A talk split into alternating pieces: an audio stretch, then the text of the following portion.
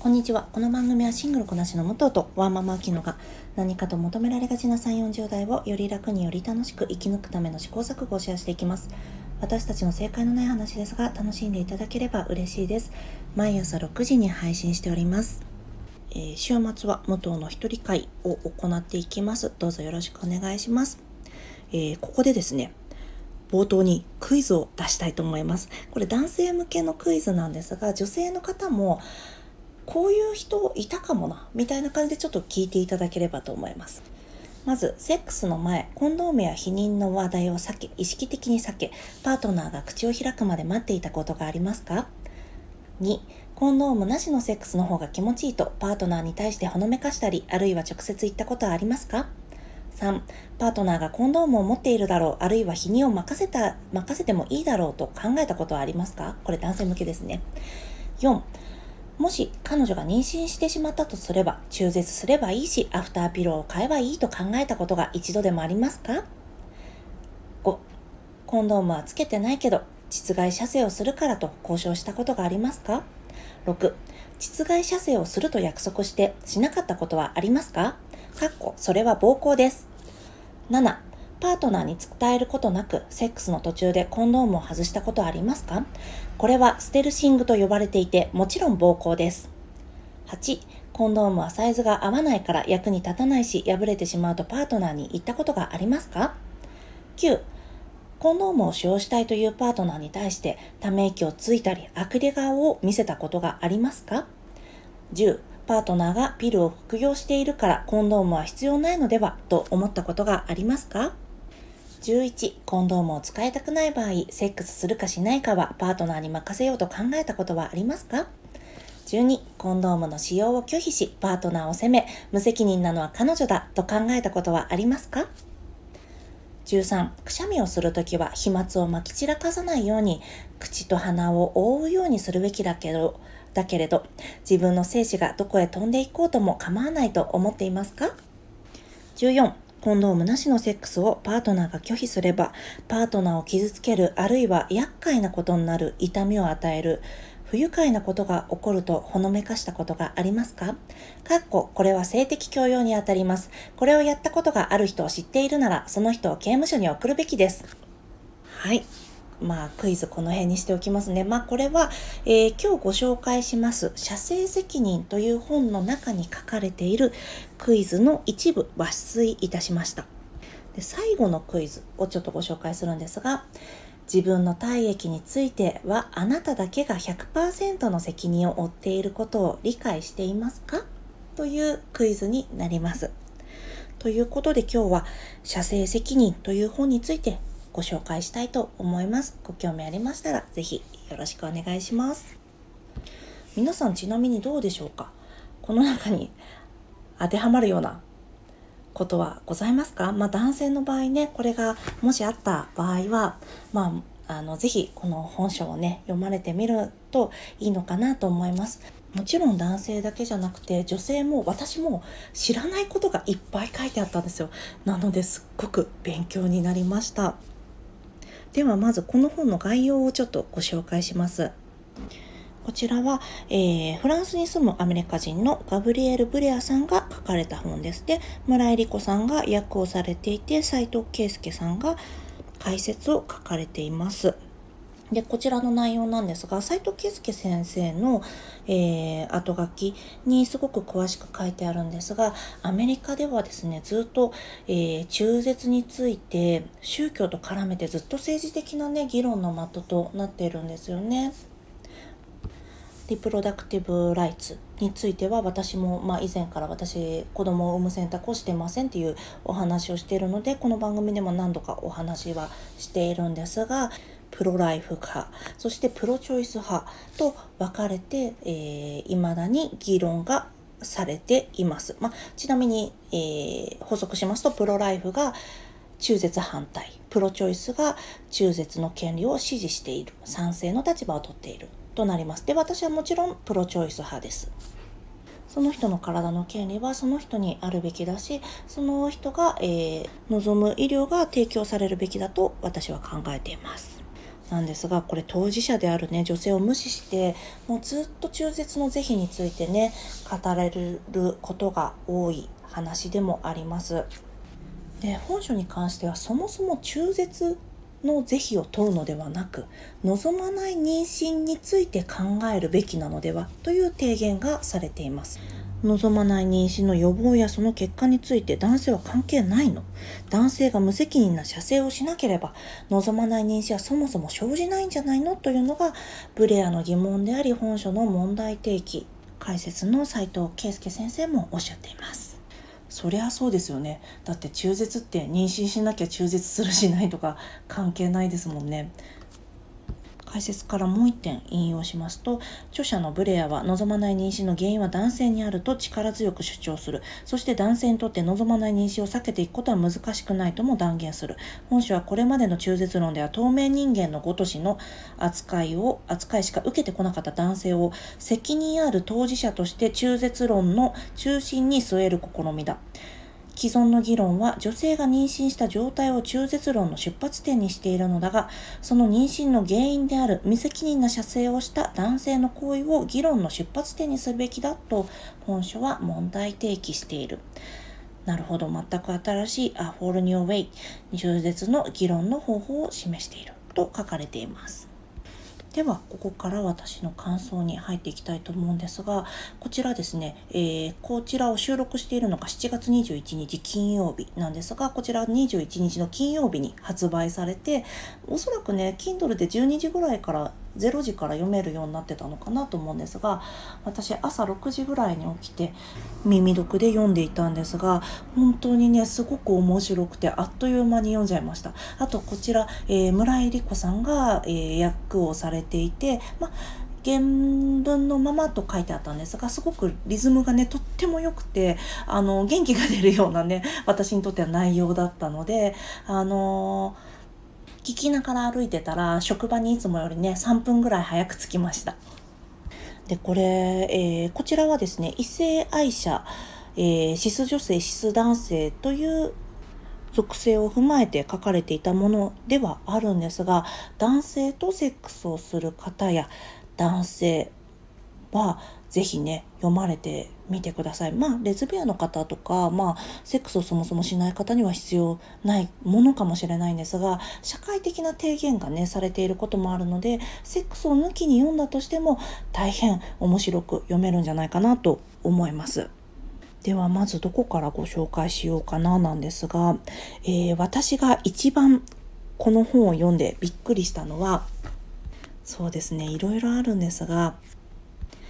えー、ツイッターにも書いたんですが、夫の縫い目というものに私はびっくりしました。こちらですね、遠因切開や出産による遠因列傷を縫う際に余分な縫い目を施す医師がいるんだそうです。で理由はこれをすることによってバギナが締まり男性である性的パートナーに喜びを与えられるからというものだそうです。で残念なことにこの余分な縫い目はセックスの際に女性が耐え難い痛みを女性に耐え難い痛みをもたらすこともあるそうなんです。何それって感じじゃないですか。で、その次にですね、男性の中には夫の縫い目が施されたことを知らない人もいます。なぜなら医師が勝手にやっているからですか？これもちろんね、女性の患者も知らない場合があるんですが、縫い目のことを知っている男性もいますが、嫌いだそうです。なぜなら、男性に痛みを与えて、女性にも痛みを与えてしまうからなんだそうです。つまり実際のところ、夫の縫い目にバギナを締める効果はないんだそうです。これ意味わかんなくないですか？この勝手になんか多めに縫ってでさらに誰も気持ちよくない痛いみたいな何のためにって思いますよね。あとその他に私がびっくりしたのはアメリカ国内で妊娠出産をして命を落とす危険は交通事故で死亡する危険の1.5倍だそうです。毎年10万人の妊婦のうち17.4人が死亡し10万人のドライバーのうち11.7人が事故で死亡するんだそうです。えそうなんてまあもちろんねもちろん分かってますよあの妊娠出産にはあのそういったリスクが伴うことだっていうのは分かってるんですけど交通事故なんかもうどこででも起きてるのにそれよりも危険なんだっていうね驚きがありますよね。あと危険な仕事って男性がしてるイメージがありませんか、えー、消防士とか警察官とか大部分を男性が従事する仕事を最も危険なものだと捉える傾向にありますと書かれています。で、私もそう思ってました。なんですが、この思い込み間違ってるんだそうです。なんと、アメリカですよ。銃を携帯しているんですよ。で、そのアメリカの勤務中の警察官の死亡者数は10万人に13.5人です。で、先ほどの数字を思い出してほしいんですが、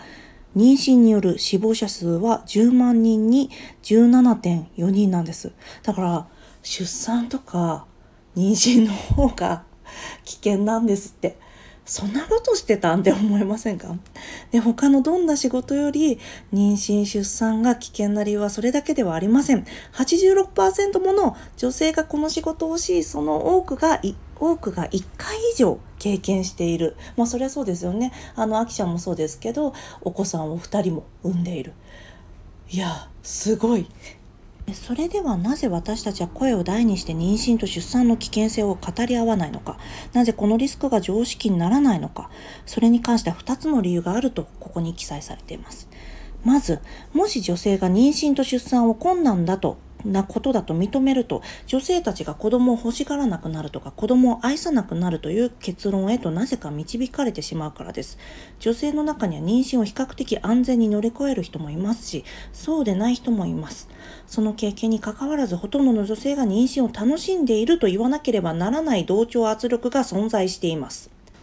で、次に、えー、人類を維持するために本能が関係しているのかもしれません。妊娠出産の事実について、あまり深刻に考えることがないよう進化してきたのです。妊娠と出産がどれだけ大変なものかについて目を背けているのです。その再検査に目を背けてしまえば、どれだけ体にダメージを与えるものか分かってしまえば、それに耐えようとする女性は少なくなってしまうからです。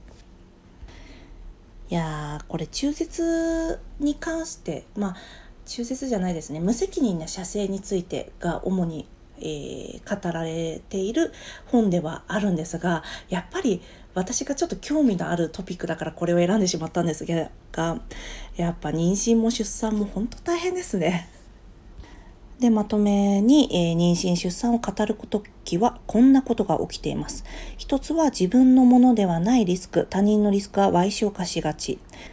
2つ目が妊娠出産があまりにもありふれているので、9ヶ月間の不便さ程度のもの、そしてほんのちょっとの生き身と推測し取り合わない。過去、本当はもっと大大変なのに。いやー、それそうですよね。で、ここでちょっとね、子育ての話に触れている章があるんですが、これはぜひね、あきちゃんと話したいなと思っているので、今度ま、えー、またご紹介したいと思います。で次にですねセックスの最優先事項と目的は男性の喜びだと社会が教えているという章があります皆さんセックス何、えー、て言うんですかいろんなプロセスがあっていろんなやることがあると思うんですけど、まあ、どういうものだと考えていらっしゃいますか？私はあの本当に当たり前のように男性が射精したら終わるものというな一番ざっくり言うとそういうものだと思っていました。で本書に関してもそのように私たちは社会がそのように教えているんだということが書かれているんですよね。確かネットフリックスの軽い女じゃないのよ。だったか軽い男じゃないのよ。だったかな。あの女性と男性が入れ違ってしまうっていうフランス映画の中でも書かれていたんですが、えー、男性が、えー、女性が男性よりも優位な立場にある社会に、まあ、異世界転生みたいなのをしてしまった主人公の話なんですけどその時のセックスにそういえば女性がオーガズムを感じたらはいそれで終わりはいセックス終わりっていうのを確かやってたと思います。なので多くの人が考えるセックスというのは男性が射精に至ることをセックスと呼んでいる。でそのセックス中の男性の経験にしか注目しないことが一部の男性のコンドーム着用への抵抗感の理由ではないかと推測しています。と続いています。私が想像する思考パターンはこうです。もしセックスが男性の経験中心のものであるなら男性は自分の喜びを優先してコンドームの着用を提案することはない。一切コンドームの話題にも乗らない。彼の中でこれは完全に正当化できます。なぜなら繰り返しになりますが、社会が彼に、そして私たちに、セックスは男性のための経験であって、目的は男性の快感であると教えているからです。で、ここで快感について書かれているんですが、えー、女性はですねこのここでデータを見ると、えー、セックスでオーガズムに達している女性がわずか7%なんだそうです。で翻って男性は、まあ、オーガズムに達して射精に至るわけなので、まあ、セックスの終了イコール男性がオーガズムに達する100%ほとんどの場合が100%ということになりますよね。でここで快感の話に戻るんですがコンドームありのセックスとなしのセックスで快感の度合いが違うまあ、えー、まあ、最高の快感が10だとしたらコンドームなしのセックスが9とか8ぐらい7ぐらいになるのかなっていうようなことが書かれてるんですよね。でこの後にここで本当に居心地の悪いえー、結論を導き出そうと思います。コンドームなしのセックスをもと男性が求めるとき、彼は女性の体を、健康を、社会的地位を、仕事を、経済的地位を、2人の関係を、そして女性の命さえ危険にさらしているのです。たった数分のよりわずかに気持ちいいことのために書いていて恐ろしくなってきました。考えるだけで胃が痛くなります。男性はほんのわずかに気持ちのいいことのために本当に女性の人生を危険にさらすのでしょうか？でその後にですね「A 晒します」って書いてあるんですよね。でその理由については一つ女性にとってそれが実際にどういう意味なのかを理解していないあるいは尊重していない2つ目この無関心を強化してしまう文化がある3つ目重大な結果につながることを軽視してでも喜びを最大限にしてしまう人間の差があるのではないかというのを、えー、著者は述べています。でもその後にですねその快感がそんなに減っちゃうわけなくないって書いてあるんですよね。でその例えばちょっと減っちゃうとします。本当はこれ、えー、書かれている例をちょっと読み上げるんですがピザを食べる時に本当は手を使って食べたい。なんだけどナイフとフォークを使わなければならないぐらいのことで女性の一生を左右していいのかっていうことを説いているわけなんですよね。で第13章望まない妊娠は全て男性に責任がある。これを言うだけでちょっと反発したくなる方もね多くいらっしゃるんじゃないかなと思います。で私がここでご紹介してるのも一部なので、まあ、読んでいただいたらわかるんですけどそこまでの間に、えー、かなり、えー、男性と女性の間に不均衡があるんだなというのは、えー、理解していただけるんじゃないかなと思います。ただ同意の上のセックスなんだから望まない妊娠は2人に責任があるんじゃないかというふうに思う方も多くいらっしゃるんじゃないでしょうか。でこれちょっと本書にのっとってちょっとお話ししていきますね。えー、まあ同意の上のセックスとはいえ最終決定権は男性にあると書かれています。まず、ステップ1、女性がセックスに同意する。ステップ2、男性が責任ある射精をするかどうかを決定する。と書かれています。仮に女性がお願いだからコンドームなしでセックスして自分の中に、えー、射精してって言ったとしてもそれを決定するのは結局決めるのは男性自身ですよねお願いされたとしても別にやらなくていいことですよね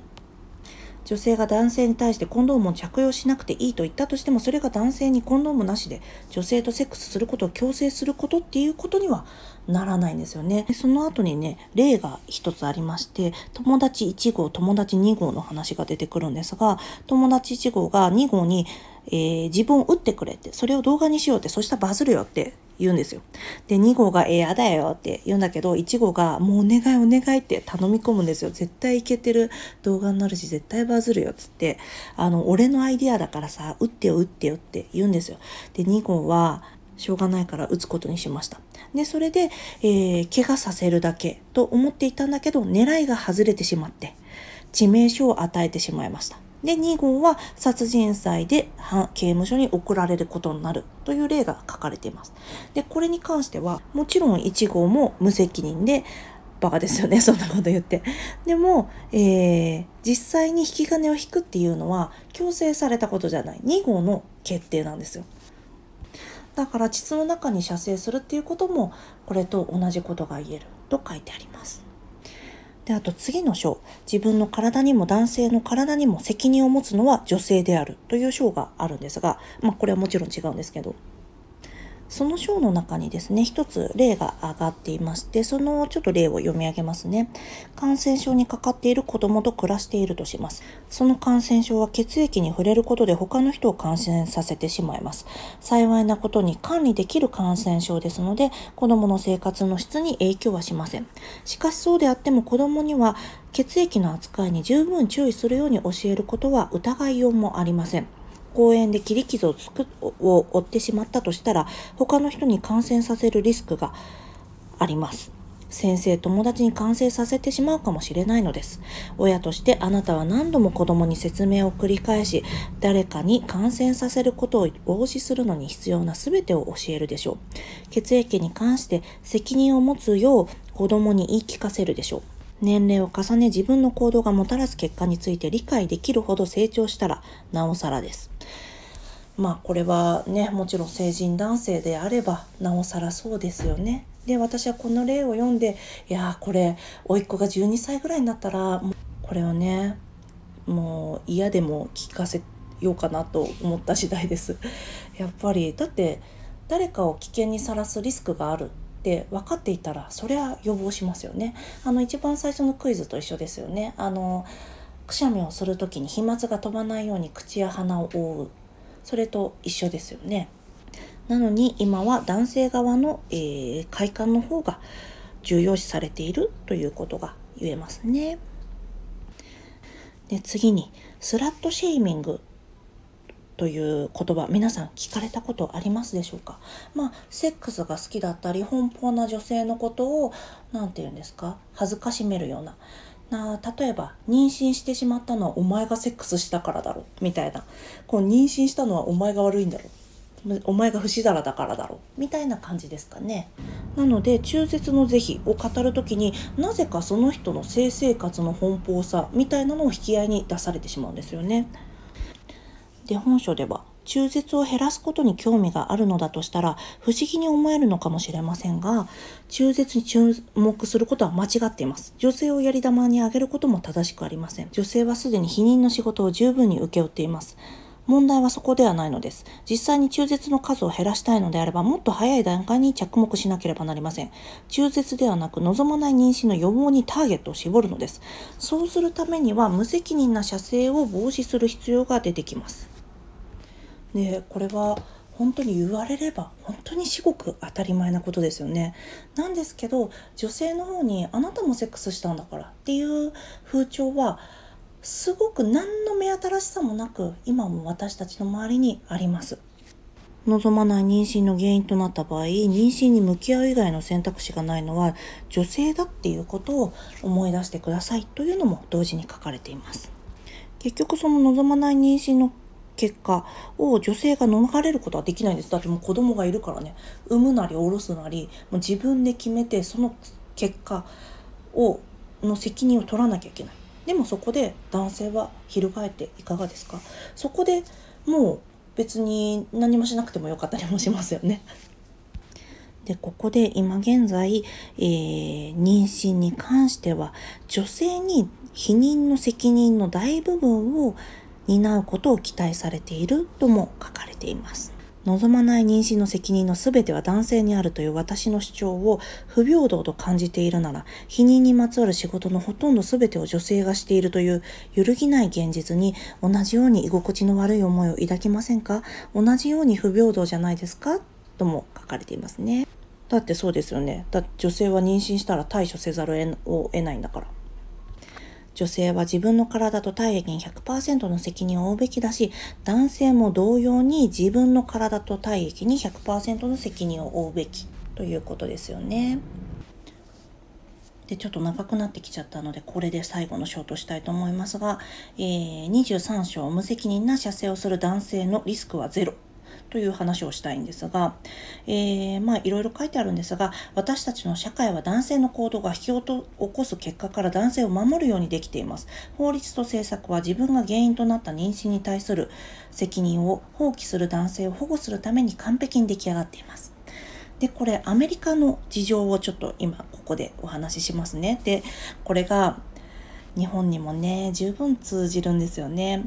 まずその1、裁判所の命令なしで、えー、養育費の支払いを父親に命じる法律がない。自動的に支払われるものではない。丸に、私これびっくりしたんですけど、多くの州では養育費の未払いがクレジットスコアに、えー、クレジットカードの支払い履歴ですね、に影響を及ぼさない。あんなにスコアとかヒストリーを大事に、なんて言うんですか、すごく重要視されるのに、ここはあのクレジットスコアに影響を及ぼさない及ぼさないらしいですよ。すごいですよね。で3女性を妊娠されたさせたことで職場から解雇されない。4妊娠あるいは子どもの医療費が父親に請求されることはない。5妊娠合併症や出産が理由で数週間数ヶ月無給で休む必要はない。5女性を妊娠させても一切賃金が下がることはない。7、父親は死亡した子供の葬儀費用を負担する必要はない。8、父親が責任を放棄した時点で子供を捨てることの社会的影響はない。法律的なところはあれなんですが、大体日本でもね、同じような、えー、現状にあるんじゃないかなと思います。なのにこんな現状にあるにもかかわらず女性はつ、えー、中絶なんてすべきではないって思ってる人がいるんですよね。びっくりしちゃいますよね。じゃあその原因は誰が作ってるんですかね。で中絶をしなかったら女性に身体的にかなり影響がありますよね。じゃあこれが男性に影響があるものとしたらどうなるかっていうのを、えー、こちらで書かれているんですが女性の代わりに女性の体の代わりに男性の体にまつわる法律を制定することを想像してみましょう。アメリカ国内の全ての男性は思春期を迎えたら精子バンクに精子を預けパイプカットを行うことが法律的に義務付けられるとします。もし男性が責任ある大人に成長し伴侶を見つけ赤ちゃんが欲しいと考えるのなら精子バンクに預けた精子を利用することができますし必要であれば性感の復元術を受けて分娩が済んだらもう一度パイプカットをやり直します。こうすれば望まない妊娠はほぼなくなります。中絶を本気で減らしたい人にとっては受け入れやすい法律と言えそうです。というのが書かれています。ちなみにパイプカットについては安全で効果が高くて、えー局所麻酔により短時間で行われる外来処置。で診察室内で処置できるから入院の必要もない。結構簡単にできるそうです。で復旧もできるんですって。そんなにね中絶を減らしたいんだったらまあこれ本気で考えたらいいんじゃないかなと思いますよね。15分ぐらいでね処置もできるそうなんですけど。で99.99%避妊が可能なんだそうです。ちなみにどこかでね触れようと思って今になっちゃったんですが日本国内ではどの年齢層の女性が中絶手術を受けていると思われますか？一番のボリュームゾーンは私たち中年女性なんだそうです。でそれも決まった配偶者との間にもう子供が設けていて配偶者が否認をしてくれないなどが理由なんだそうです。はい、大変長くなってしまいましたが、もう本当はもっと話したいところとか、もっとこれ言いたいみたいなこといっぱいあるんですが、今日はこの辺にしておこうかなと思います。皆さんも中絶についてもし考えられることがあるのであれば中絶の手前までちょっと針を巻き戻してみられるのはいかがでしょうか？ではここでちょっと雑談なんですがあの先週の私のあの女の話は生産性がないかどうかという話をしたんですがそちらね多くの方に聞いていただいたようでどうもありがとうございます。そうなんですよね本当はねえーとその性別の特性じゃないのに性別の特性とまあ頭の中で、えー、固定観念として残っているからもう考えてないだけで思考停止状態になって多分口から出ちゃってるんじゃないかなと思うんですよね。というお話をしました。もしまだ聞かれてない方いらっしゃったら是非聞かれてみてください。あと7月からやっているこの夏のやりたいことリスト、えー、今回あのやりたいことリストの中に社政責任を読むというのがあったんですが、まあ、これはチェックすることができましたあと私あの中央線沿いにあるシモン屋という店が居酒屋さんがあってそれに行きたいんですよって言ってたのもこの間無事に 無事にでもないんですけどすぐ行けるんですけどまあそれに行ってきましてあとですねずっと、えー、積んどこにしてた西加奈子さんの「雲を探す」という本も積んどく3冊読むのうちの1冊を、えー、読み終えることができました西加奈子さんがカナダで乳がんと宣告されてその闘病期になるんですがこちらもねすごく面白かったのでどこかで紹介したいなと思っておりますではすごく長々とお話ししてしまいましたが、今日も聞いていただきありがとうございます。この番組はスタンド FM はじめ各種ポッドキャストで配信しております。ハッシュタグ正解のない話でつぶやいていただけましたら、私たちがいいねをしに参ります。皆さんのコメントやフォロー大変励みになります。いつもありがとうございます。ではまた次回失礼いたします。